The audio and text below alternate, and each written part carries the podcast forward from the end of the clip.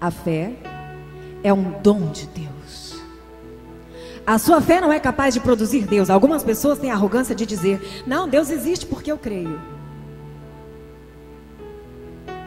Não, Deus existe sim, eu creio. E eu quero te dizer que a tua fé não produz a existência de Deus. Deus produz a existência da tua fé. Se você crê ou não, isso não muda nada. Deus existe. E Ele é. Você precisa de mais fé? Então diz a Ele: Senhor, eu preciso de mais fé. Eu preciso de mais fé. Eu preciso de mais certeza daquilo que eu espero. Eu preciso de mais convicção do que eu não consigo ver.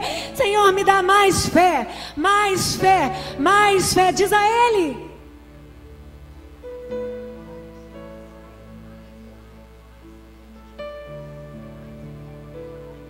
Senhor, alcança cada um daqueles que clamam teu nome nesse momento. E ministra segundo a tua vontade, que é perfeita, e não segundo a nossa, que é tão egoísta. Faz a tua vontade, Senhor. Faz agora. Cura-nos, cura-nos, cura-nos, cura-nos, cura-nos, para a glória do teu nome, para a glória do teu nome, para a glória do teu nome.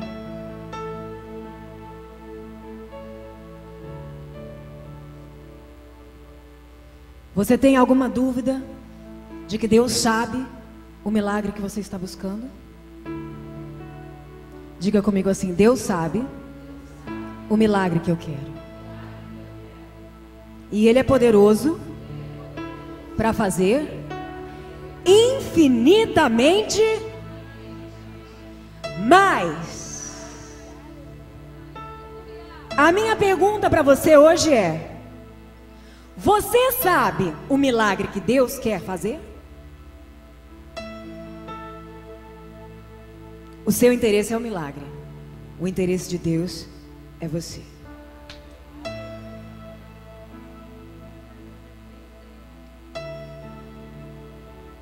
A palavra de Deus diz em Romanos 12 que existe uma vontade boa, perfeita e agradável.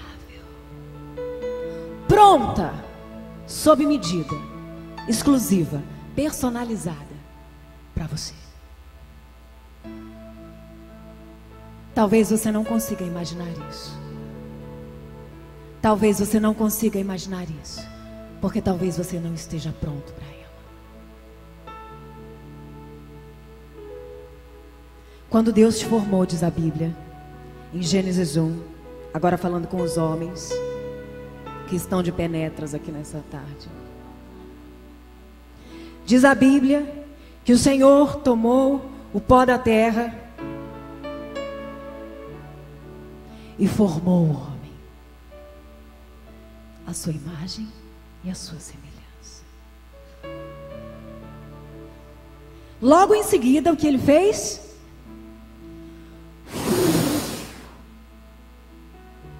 Soprou nele. Tudo que havia em Deus preencheu. Éden significa jardim de delícias, jardim de prazeres. O feminismo do mundo de hoje quer dizer para nós mulheres que os homens sem nós não seriam nada. Afinal de contas, eles saíram de nós. A Bíblia diz que sem o homem nós não seríamos nada, porque nós é que fomos tiradas dele. Logo em seguida, a Bíblia diz que Deus fez com que o homem dormisse num sono profundo e dele tirou uma costela. E fez uma auxiliadora que te fosse idônea.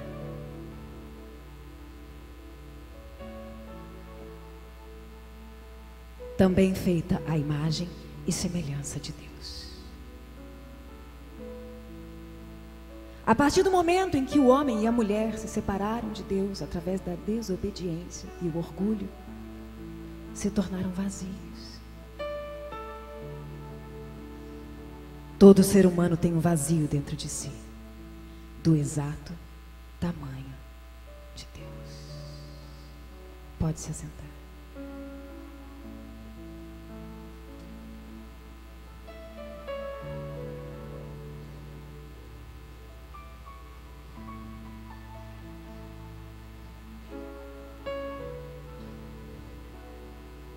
Você quer compreender nessa tarde, nesse fim de tarde, nessa noite, qual o milagre que Deus quer fazer em você?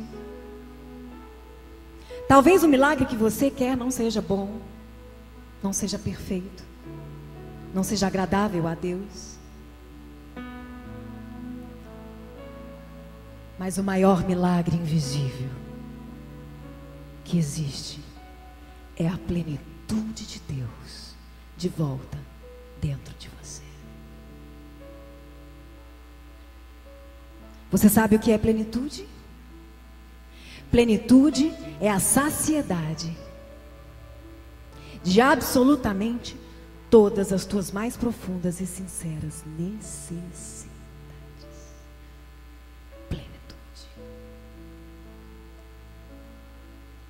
Se você observar a palavra de Deus, você vai ver que no Antigo Testamento a maioria dos homens se aproximava de Deus em benefício próprio. E hoje muitas pessoas ainda vivem assim. Acreditam que o evangelho foi feito como uma ponte que te leva a um Deus que vai te servir. E então você diz: Deus, faça. Deus vem agora e faz assim. Assim? Não, não, não, não, não, não, não.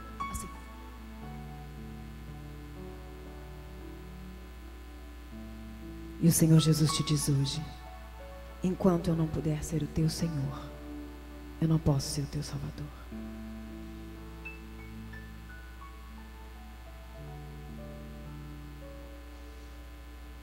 Difícil, né?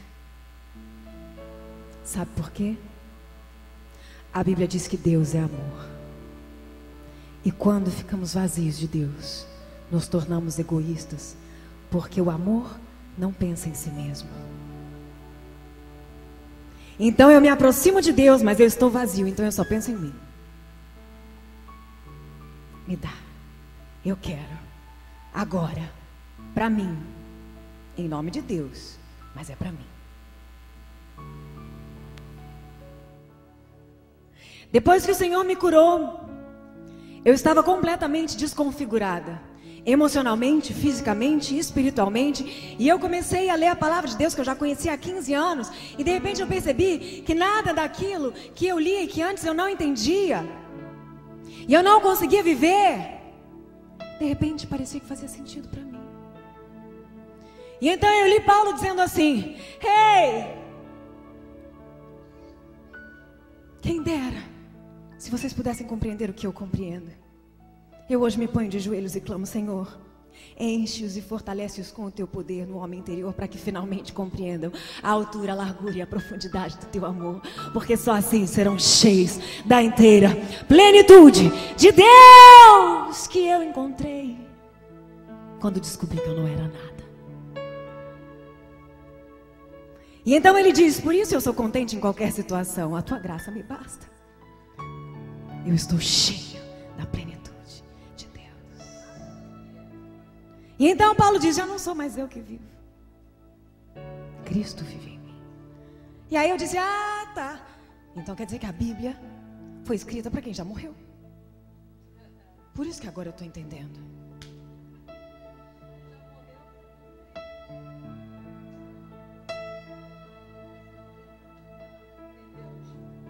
Eu vou explicar. Não é possível desfrutar da ressurreição de Cristo sem ser crucificado com Ele. Quando Jesus disse: Quem quiser vir após mim, tinha uma multidão ao redor dele. Alguém aqui quer vir após mim? E aquele pessoal já via Jesus curando, fazendo milagres, expulsando demônios, e aquele homem cheio de autoridade que todos diziam: "Da onde vem tanta sabedoria?" Todo mundo levantou a mão. Eu! Aqui! Uhul! Faixa! Aí ele disse assim: então vamos fazer o seguinte: nega a si mesmo, Toma a tua cruz e me segue. Em determinado momento ele decidiu olhar para trás para ver se tinha alguém vindo. Engraçado, não tinha mais quase ninguém. Bianca, o que é negar a si mesmo? É compreender que Ele é o Senhor. Ele é o Senhor. Ele é o Senhor. Ele é o Senhor. Ele é o Senhor. Enquanto você tentar viver um evangelho centralizado em você, você não vai alcançar a boa, perfeita e agradável vontade de Deus. E aí você vai ficar se sentindo um esquizofrênico.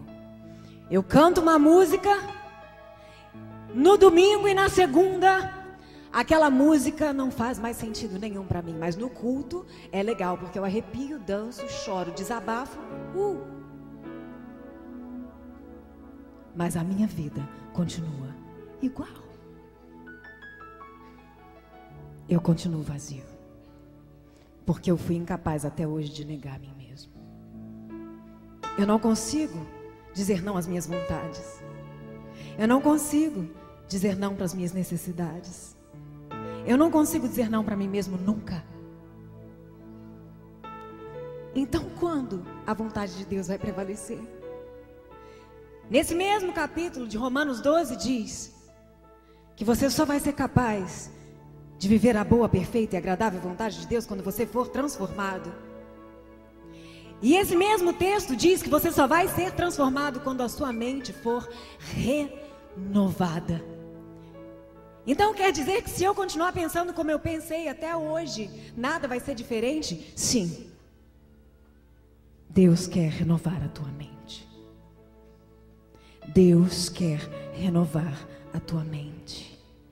Deus quer renovar a tua mente. Ou você acha que caminhar com Cristo é uma nova religião? Agora eu sou evangélico. Enche teu carro de adesivo. Fica chato, antipático. Começa a olhar todo mundo com superioridade. Eu sou evangélico. Não é exatamente o oposto. Ser cristão é ser como Cristo. E considerar os outros superiores a si. Quando Cristo veio ao mundo, manifestar a face de Deus aos homens, finalmente o amor estava entre nós.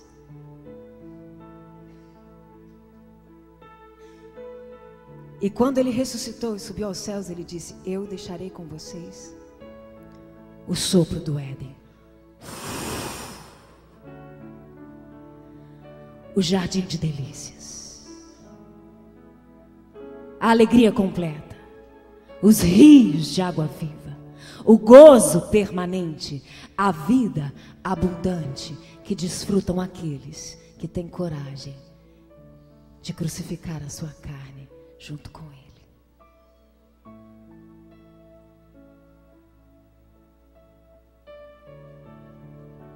Isso é milagre, não é? Esses dias eu estava lendo a Bíblia e eu comecei a ler sobre a saída do Egito, Moisés conduzindo o povo. E eu cheguei a uma, uma conclusão pessoal minha. Eu acho que quando Moisés olhou para aquele povo todo no deserto, que tinha acabado de viver algo sobrenatural. Alimentando a idolatria dentro de si, a incredulidade, as contendas, as disputas, as invejas. Ele olhou e eu acredito que ele disse para Deus assim: Deus, abrir o mar é fichinha, difícil mesmo é transformar a mente destas pessoas.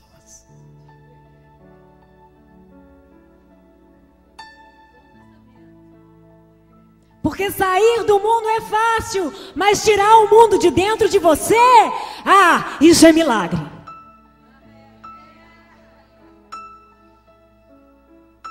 Porque se você continuar egoísta, cheio de si mesmo, autossuficiente, carnal, o teu evangelho não serve para nada.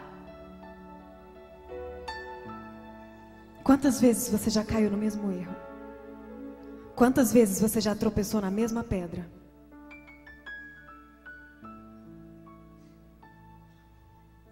Eu, antes de ficar enferma e ser curada milagrosamente, eu tinha alguns pecados de estimação. Pecados crônicos. Já ouviu falar disso? Deus, mas eu sou cristão há 10 anos, de novo eu estou caindo nisso? Deus, mas eu nasci na igreja. Quando eu vou olhar no espelho e ver Cristo em mim? Deus, os meus pais são pastores. Mas eu gosto de pornografia. Por quê?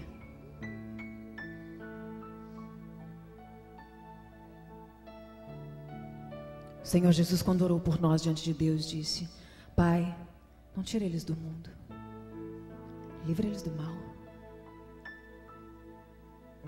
Se você esperar que Deus te tire do mundo para você ser santo, você vai morrer esperando. Porque o que Deus quer é te livrar do mal que existe dentro de você. A palavra que Deus me deu hoje foi totalmente direcionada às mulheres, me desculpem os homens. Mas eu quero que vocês abram a Bíblia de vocês em Gênesis.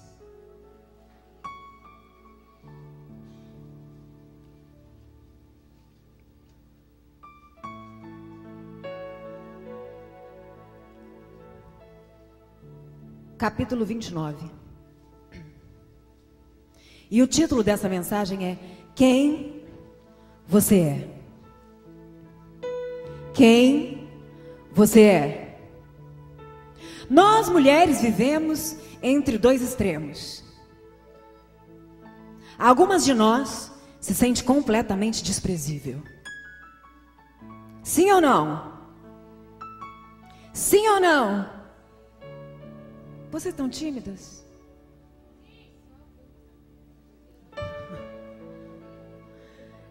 Queridas, nós somos todas farinha do mesmo saco.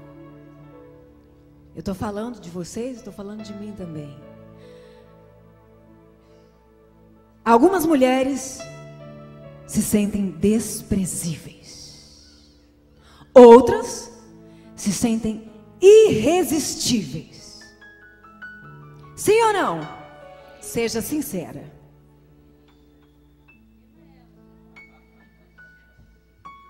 Se você se sente desprezível, você tem a tendência a se vitimizar, a buscar doenças em você para chamar atenção, a se punir, a se culpar. Se você se sente desprezível, porque a vida te fez sentir assim, você está sempre se auto-sabotando porque você sente culpa. Você acha que o que está acontecendo é porque você fez alguma coisa errada. Se você se sente desprezível, você é governada pelo teu passado.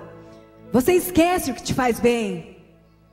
Se você se sente desprezível, o seu nome é Lia.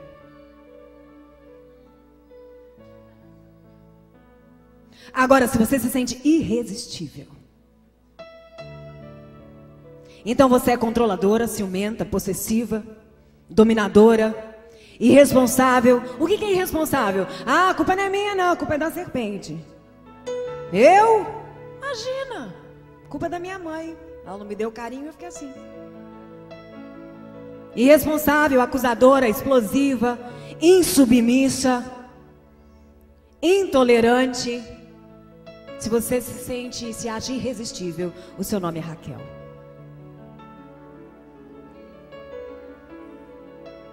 Isso pode acontecer com uma mesma mulher, por que não? Você pode acordar se sentindo desprezível e dormir se sentindo irresistível. Na TPM, então, você pode alterar três vezes ao dia.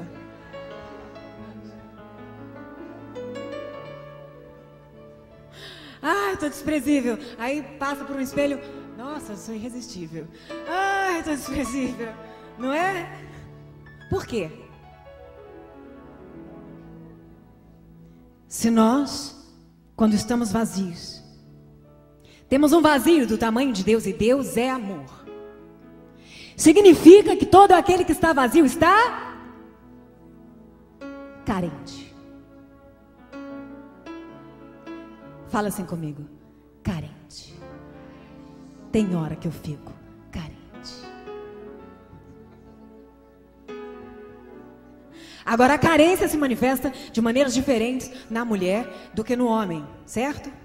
Nós agora estamos falando sobre a mulher, porque esse é o culto Mulheres de Ouro. Mas vocês, homens, recebam aquilo que o Espírito Santo traduzir para vocês, que pode edificar a vida de vocês, porque a mulher aqui pode também significar a própria igreja, porque todos nós, quando estamos vazios, estamos sem o prazer do Éden. Porque carência não é ausência de pessoas, carência é ausência de prazer. E não é o prazer do mundo que vem com a glória do homem, é passageiro e superficial. Não! O prazer que vem de Deus é o gozo permanente que te traz a convicção da revelação constante do quanto Ele te ama. Tudo que o diabo quer fazer todos os dias é fazer você esquecer o quanto Deus te ama. Porque todas as vezes que você esquece isso, é como se fosse uma bexiguinha. Começa a esvaziar. Psst.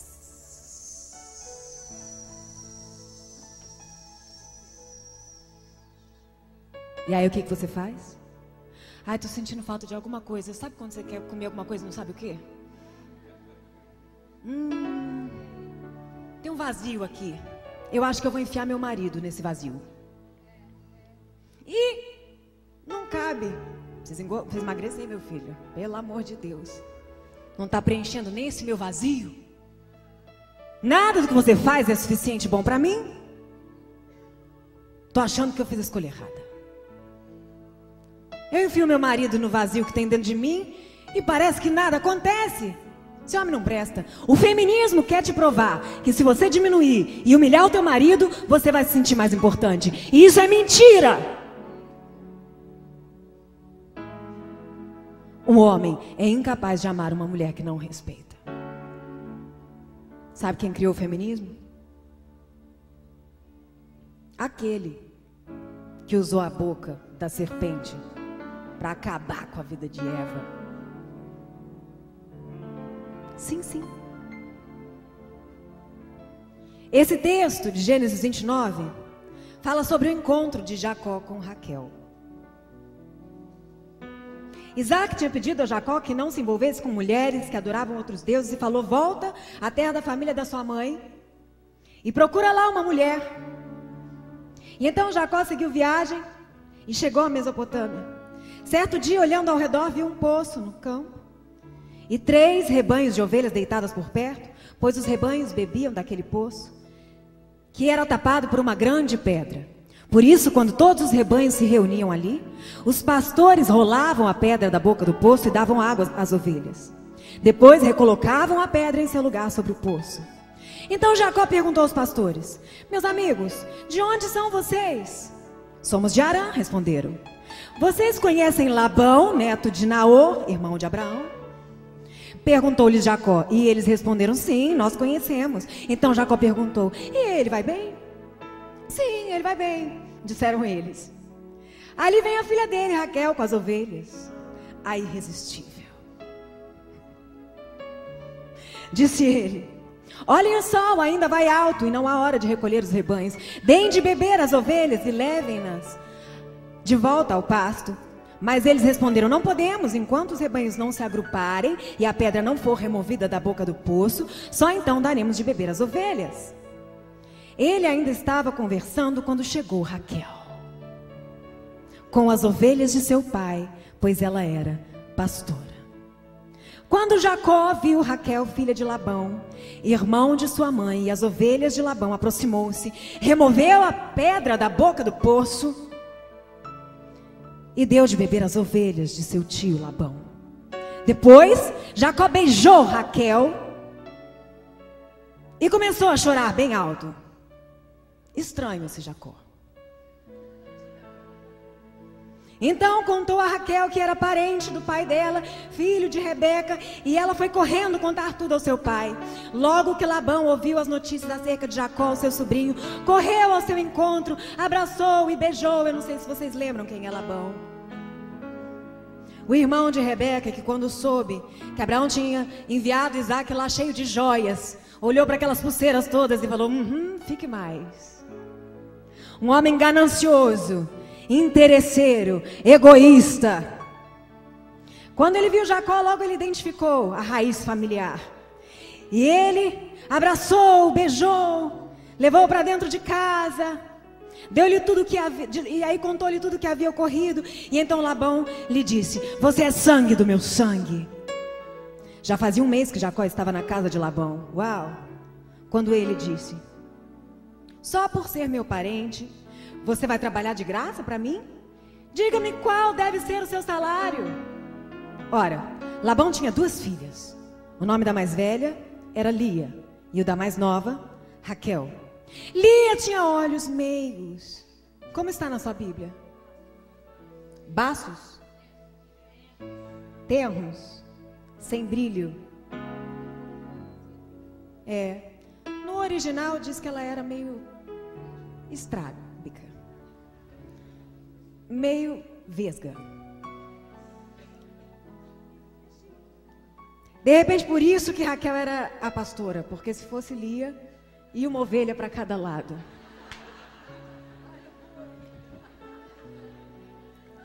A questão é que Lia provavelmente se sentia desprezível. Por quê? Porque Raquel era bonita e atraente. Diz isso no seu, na sua Bíblia, não diz? Como Jacó gostava muito de Raquel, ele disse: Trabalharei sete anos em troca de Raquel, sua filha mais nova.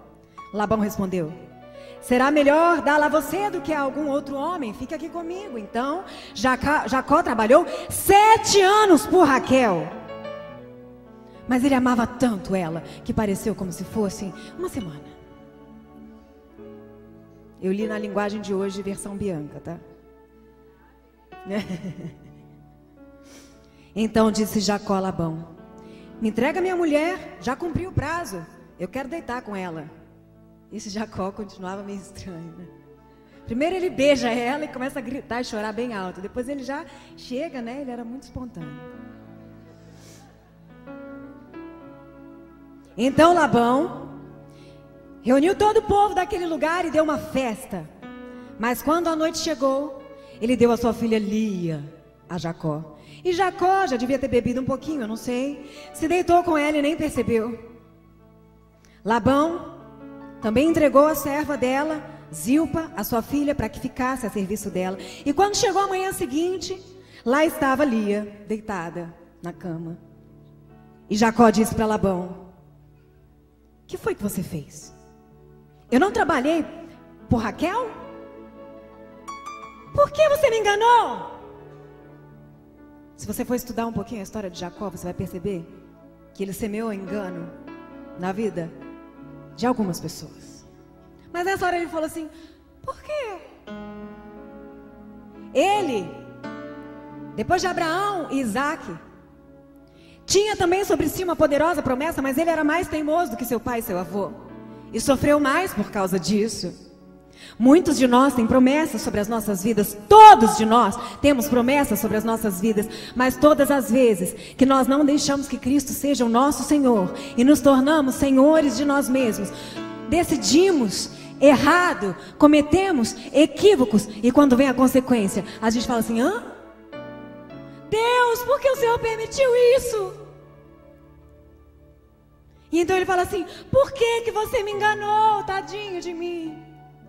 E ele já tinha enganado o irmão? Ele já tinha enganado o pai? E Labão respondeu: Aqui não é costume entregar em casamento a filha mais nova antes da mais velha. Deixa passar essa semana de núpcias e então lhe daremos também a mais nova em troca mais sete, de mais sete anos de trabalho. Jacó concordou. Passou aquela semana de núpcias com Lia e Labão lhe deu sua filha Raquel por mulher. Labão deu a Raquel, sua serva, Bila, o Bilá, para que ficasse a serviço dela. Então Jacó deitou-se também com Raquel, que era a sua preferida. E trabalhou para Labão outros sete anos. Quando o Senhor viu que Lia era desprezada, concedeu-lhe filhos. Raquel, porém, era estéril. Lia Engravidou, deu à luz um filho e lhe deu o nome de Rubens, pois dizia: O Senhor viu a minha infelicidade, agora certamente o meu marido me amará. Carente. Lia engravidou de novo e quando deu à luz outro filho disse: Porque o Senhor ouviu que eu sou desprezada, ele me deu também esse, pelo que lhe chamarei Simeão. E então de novo engravidou e quando deu à luz mais um filho disse: Agora finalmente o meu marido se apegará a mim, porque já lhe dei três filhos. Por isso dei-lhe o nome de Levi. Engravidou ainda outra vez. Uau! E quando deu à luz mais outro filho, ela disse: Desta vez louvarei ao Senhor. Assim deu-lhe o nome de Judá. E então parou de ter filhos. A minha pergunta para você, mulher, é: o que você tem feito para chamar a atenção? A que ponto você chegou para se sentir importante? Para sentir que você tem valor? Para se sentir amada? A que ponto você já chegou? Quando Raquel viu que não dava filhos a Jacó, teve inveja de sua irmã. Por isso, disse a Jacó: Dê-me filhos ou eu morrerei. Jacó ficou muito irritado e disse: Por acaso eu estou no lugar de Deus que a impediu de ter filhos? Então ela respondeu: Toma então minha serva, Bilá, Deite-se com ela para que tenha filhos em meu lugar e por meio dela eu também possa formar família. Por isso ela deu a Jacó a sua serva, ele deitou com ela e a serva engravidou e lhe deu um filho. Então Raquel disse: Deus me fez justiça, ouviu o meu clamor e me deu um filho. Por isso deu-lhe o nome de Dan. Bilá, a serva de Raquel, engravidou novamente, deu a Jacó o segundo filho. Então disse Raquel: Tive grande luta com minha irmã e venci, pelo que o chamou Naftali. Quando Lia viu que tinha parado de ter filhos, tomou a sua serva Zilpa e deu a Jacó por mulher. Olha a disputa. Zilpa, serva de Lia, deu a Jacó um filho. Então Lia disse: Que sorte! Por isso chamou Gade. Zilpa, serva de Lia, deu a Jacó mais um filho. Então Lia exclamou: Como eu sou feliz! E as mulheres dirão que sou feliz. Por isso lhe deu o nome de Azer. Durante a colheita de trigo, Rubens saiu ao campo encontrou algumas mandrágoras, que eram plantas afrodisíacas, e as trouxe a Lia, sua mãe. E então Raquel disse a Lia: Me dê algumas dessas mandrágora, mandrágoras. Me dá essas mandrágoras. E ela respondeu: Já não foi suficiente você tomar o meu marido, agora você também quer minhas mandrágoras? E então Raquel disse: Jacó poderá se deitar com você essa noite em troca dessas mandrágoras.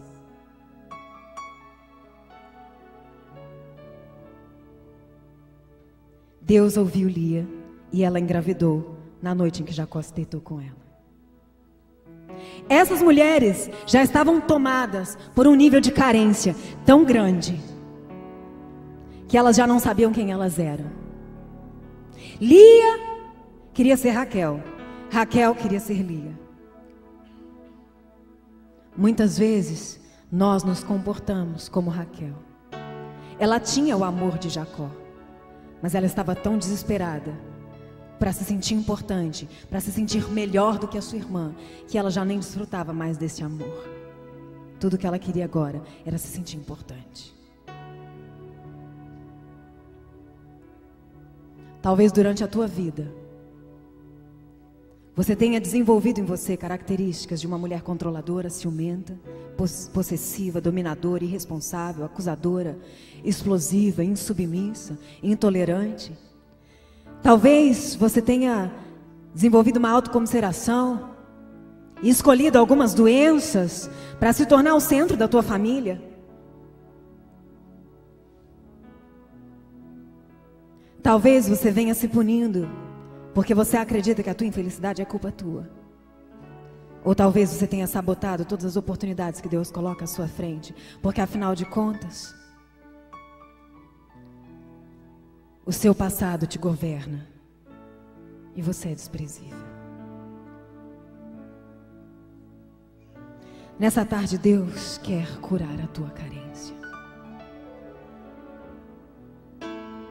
O mundo quer te convencer que você não tem mais valor.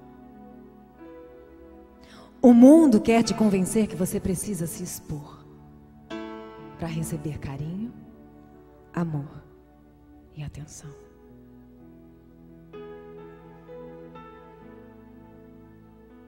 Você saiu do mundo. Agora o mundo tem que sair de você. Você crê que existe um Deus que supre as tuas carências? Você crê que existe um sopro capaz de preencher cada uma das tuas ausências?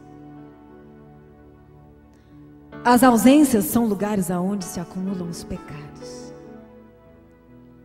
Mas hoje nós temos liberdade para colocar diante de Deus todos os equívocos que nós tentamos encaixar no vazio que tem dentro de nós. Você tem coragem de fazer isso? Você tem coragem de fazer isso?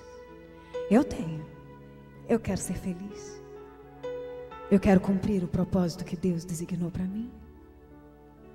Porque se eu falar em nome dele e não estiver cheia da sua plenitude, talvez através da autoridade que existe no nome dele eu faça milagres, sinais e maravilhas, mas quando eu olhar face a face nos olhos dele, ele não vai me reconhecer, porque ele não vai se ver em mim.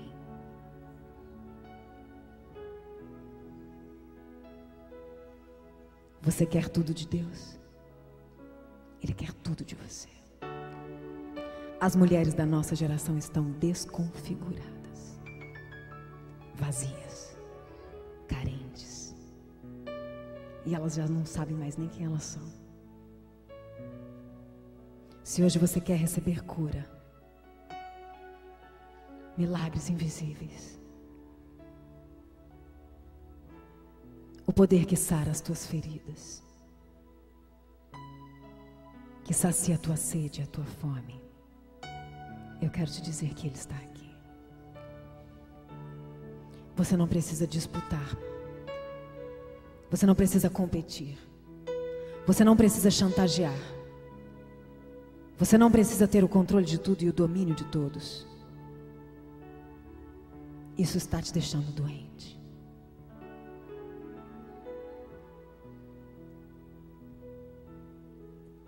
Deus está aqui. Tão certo como o ar que eu respiro. Tão certo como a manhã que se levanta. Tão certo como eu te falo e podes me ouvir. Pode ter certeza que se eu respiro é porque Deus existe e Ele está aqui. Se eu falo e você pode me ouvir, Deus existe e Ele está aqui. E Ele não quer só curar os coxos, os surdos, os cegos. Ele quer te livrar de si mesmo, trazendo a revelação do amor que excede o entendimento e a convicção permanente do quanto você tem valor. Não é o que você faz que define o teu valor. Não é o que você tem que define o teu valor. Não são os teus talentos que definem o teu valor. Esses dias eu encontrei um músico que eu admiro muito, um maestro, e perguntei para ele assim: se Deus tirasse todo o teu talento, o que, que sobrava? Ele é um maestro que, um dos pianistas que eu mais admiro. Ele estuda horas e horas e horas e horas e horas e horas e horas e horas e horas e horas e horas e eu disse: "Se Deus tirar todo o teu talento, o que sobra?" Ele falou: "Nada." Aí eu falei: hum, hum, hum, "Sobra tudo." Sobra tudo. Porque quando você descobre que você não é nada, Deus se torna tudo em você. Quando você é reduzido a nada, Deus se torna tudo em você. Ah, o quanto Ele deseja isso. Mas você não vai precisar passar o que eu passei. As tuas angústias e as tuas aflições já são o suficiente para quebrantar o teu coração hoje, amém?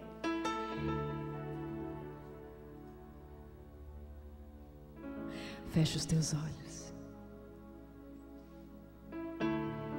E começa a deixar esse sopro preencher o teu ser. O Espírito Santo vai trazer à tua memória o nome de pessoas que você precisa perdoar. Elas estão ocupando esse vazio. Começa a perdoar essas pessoas. O Espírito Santo vai trazer à tua mente alguns pecados que você precisa pedir perdão. O que você tem tentado encaixar nesse vazio? Eu preciso te dizer que não encaixa, não preenche e não sacia.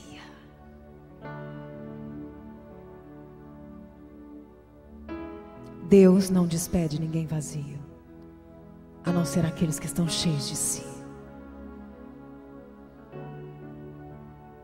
Hoje é tempo de negar a si mesmo, de deixar que Ele seja o Senhor das tuas vontades, o Senhor dos teus apetites,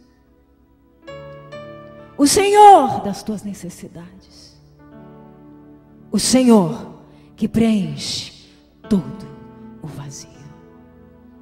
Ninguém sobre a terra é capaz de te dar o que você precisa. Só Ele.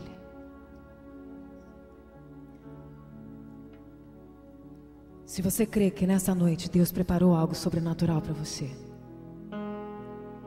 nesses cinco minutos que nós temos, eu quero que você se aproxime de mim e venha aqui perto do altar.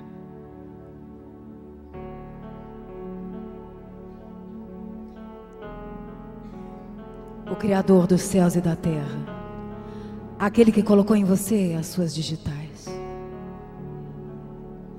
quer te devolver o sopro, a plenitude da paz, a plenitude do amor, a plenitude do perdão, a plenitude da cura, a ressurreição do teu ministério e um evangelho que talvez você não viveu até hoje. Que não serve para o teu benefício só. Um evangelho de cruz, mas também de ressurreição.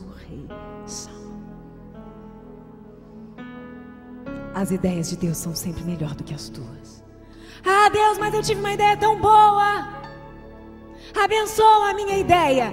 Ei, mas você já perguntou qual é a dele? Te garanto que é melhor.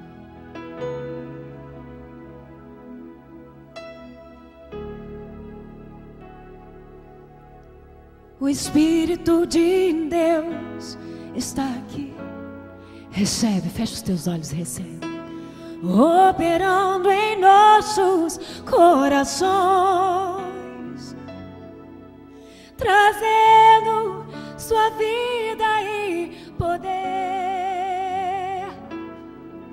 ministrando Sua graça e amor. Os feridos de alma são curados,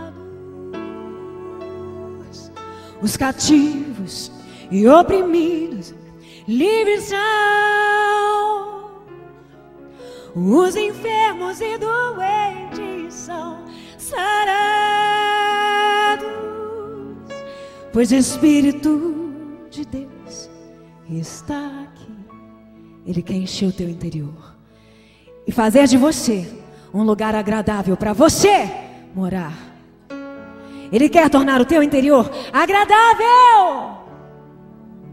Seja cheio do Espírito Santo.